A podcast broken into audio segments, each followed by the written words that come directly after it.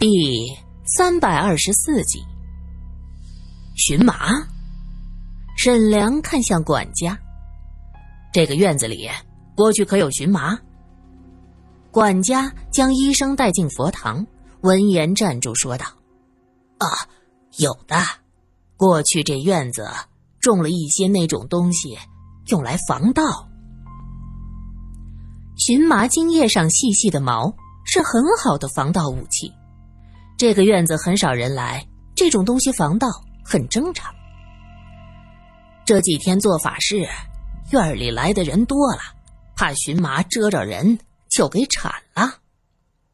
果然，荨麻被清除之后，一些漏网之鱼想来藏在周围的草丛里，突然发现荨麻枝的气息，就聚集了过来。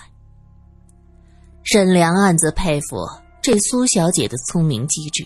他急忙向众人解释这毛毛虫的事儿，来证明这不是闹鬼。老管家拍着脑门哎呀，是，大少爷说的对呀！我想起来，这种毛毛虫过去啊，的确是在荨麻上见过。啊，那这就不是闹鬼啊，是有人捣鬼呀！”二少奶奶则指着满地的死麻雀问。这毛毛虫可能是别的地方爬过来的。这麻雀呢，怎么吃了这米，它就死了？那当然是有人在这米里下毒，故意搞事情。沈良说道：“哟，大哥，你这话里有话呀！”二少奶奶不高兴了。好了，去抱一只鸡过来。沈老太太吩咐，一个和尚意识到他要做什么，急忙喊道：“且慢，不可杀生。师傅，我这是为了救人，顾不得了。”那和尚见沈老太太很坚决，他知道自己阻拦无用，就站在一边低低的念着佛号。很快。有佣人抱了一只大公鸡过来，那公鸡胆子极大，看到院子里的人是一点不怯场。老管家将装着米的碗放到了公鸡的面前，那公鸡低下头就开始啄食，吃了好一阵，拍打着翅膀，很是开心。吃饱喝足，这公鸡竟然咯咯咯打起鸣来。二奶奶指着那个公鸡说。看看，看看，这公鸡活得好好的，这米没有问题。米没有问题，那是什么有问题呢？苏三蹲下身子，一点一点的检查。他相信，这些麻雀一定是被人毒死的，绝对不会是闹鬼。玉伟也一点点在地上搜索，手指一寸一寸的摸着。他突然抬起手说：“看看，我找到了什么？黑芝麻。黑芝麻。”苏三的精神一振，麻雀不傻，当然知道芝麻比碎米好吃的多，所以大部分的麻雀一定会选择黑芝麻。而黑色的芝麻在黑夜中撒到院子里，又有谁会注意呢？于是，贪吃的麻雀都死了，那碗米却是没毒的。老太太，您看看，这就是有人捣鬼，不是闹鬼。玉伟举着手说道，他的指尖上还沾着几颗黑芝麻，说着又凑近鼻子闻了一下，哟，还是炒熟的呢，香喷喷的。嘿，别说是麻雀了，就是我也想来一口啊！沈老太太的脸上阴云密布，右手紧紧的抓着拐杖，手指关节攥得发白，看来她已经处于暴怒中了。沈家子女不敢说话，过了好一会儿，老太太才渐渐的平静下来，她长长的出了口气，点了点头，说道。今天的事儿，多亏了二位。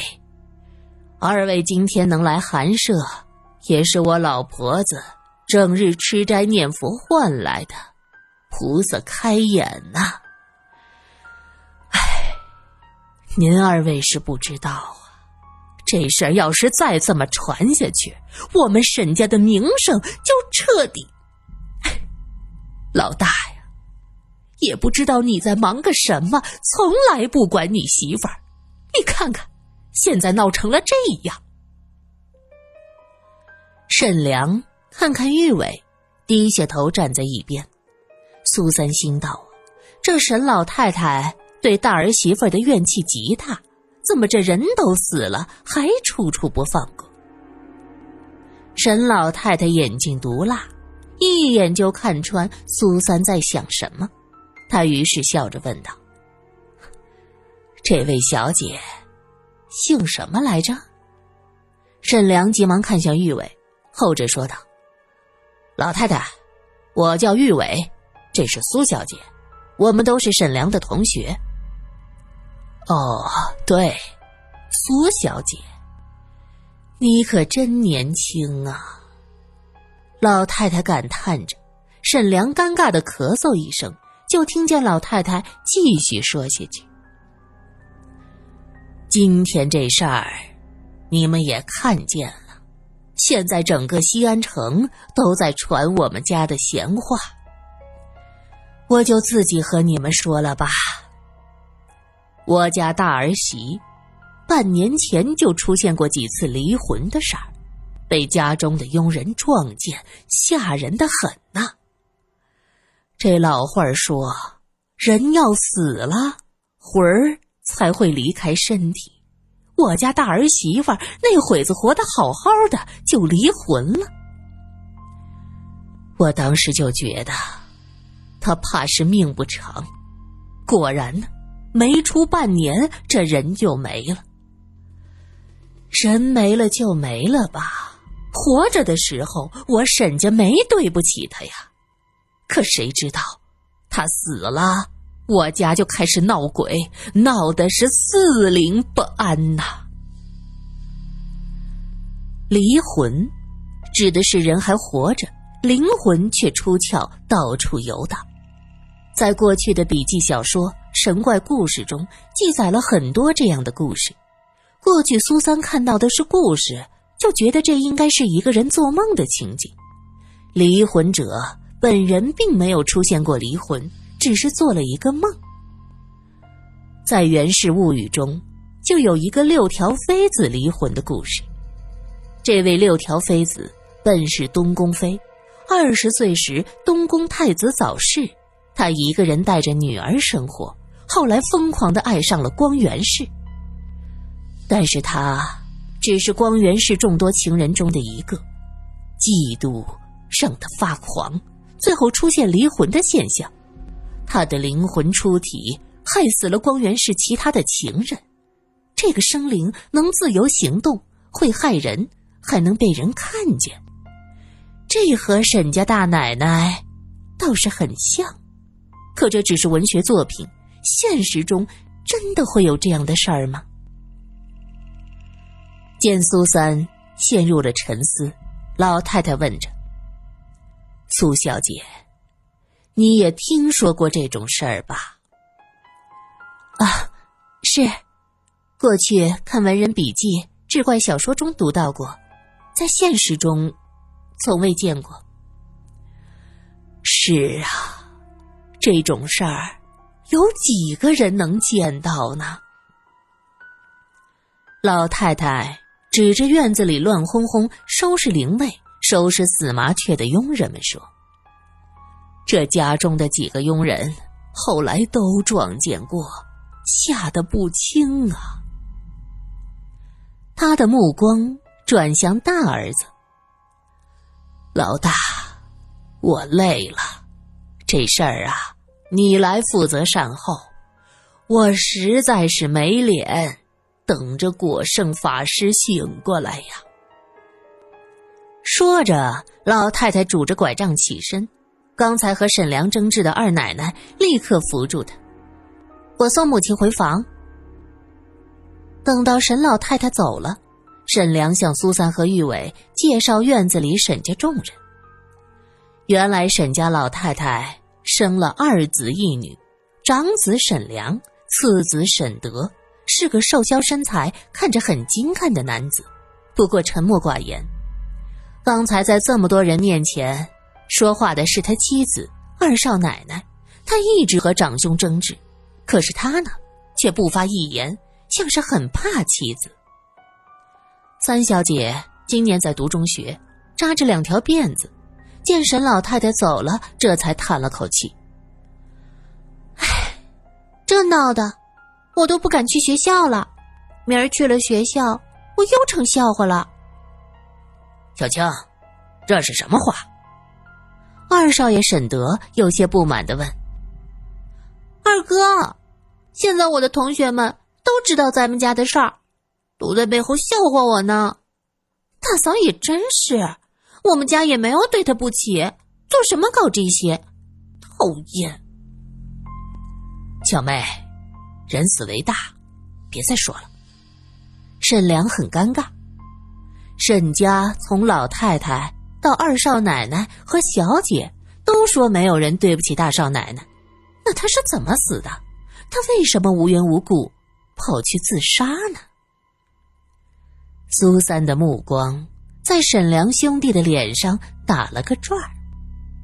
沈家兄弟二人，沈良看着高大英俊，沈德长得太普通了，属于扔进人堆都找不出的那种。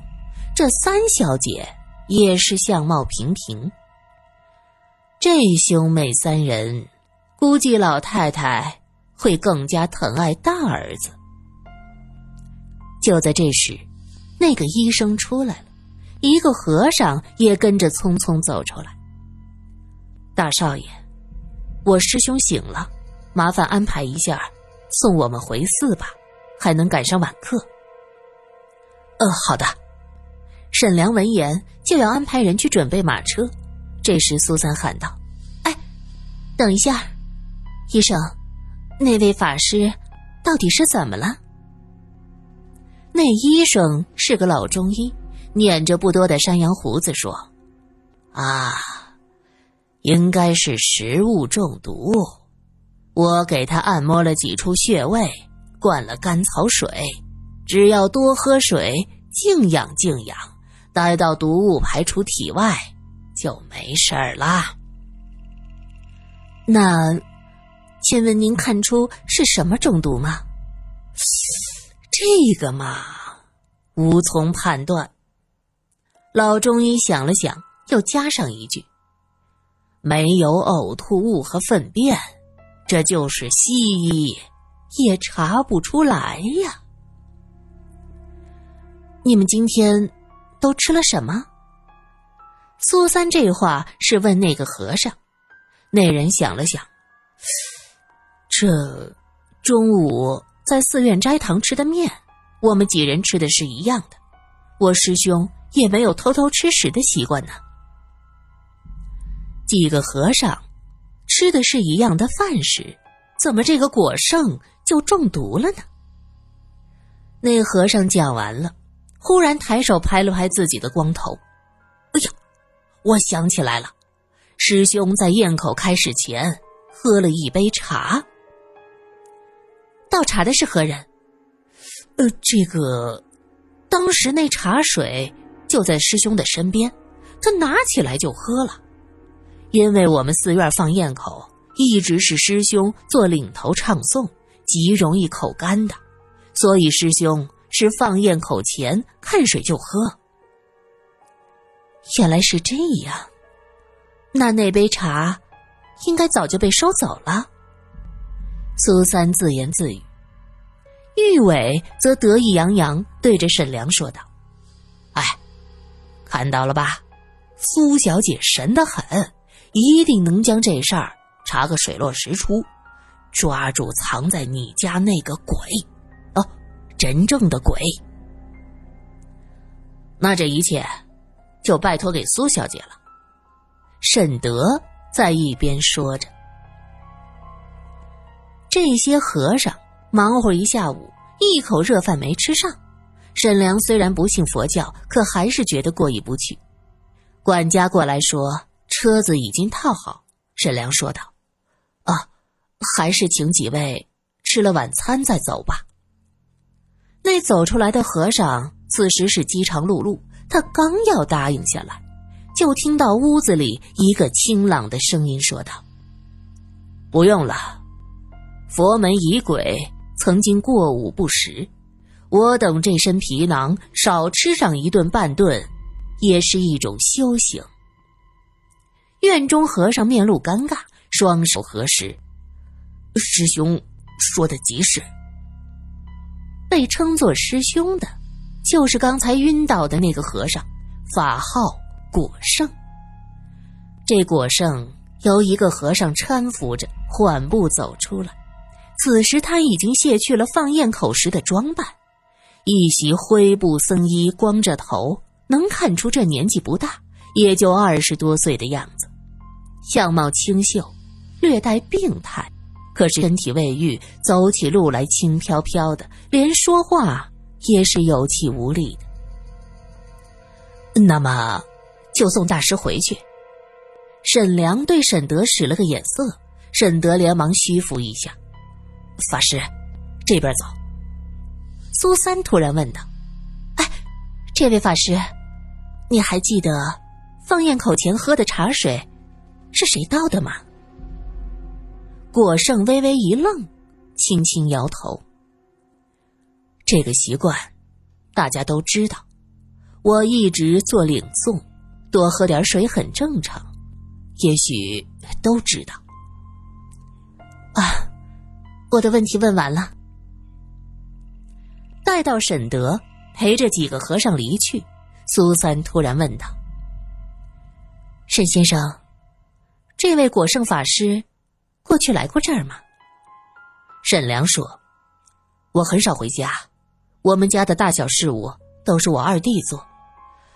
唉，所以这院子里呀，原来有些什么，我也不知道。”说话间，他的目光投向被清理干净的灵位。他接着走过去，轻轻的抚摸了一下灵位，动作很轻柔，像是怕惊醒妻子的美梦。沈先生的表现是如此的情深意重，这怎么沈大奶奶就会自杀呢？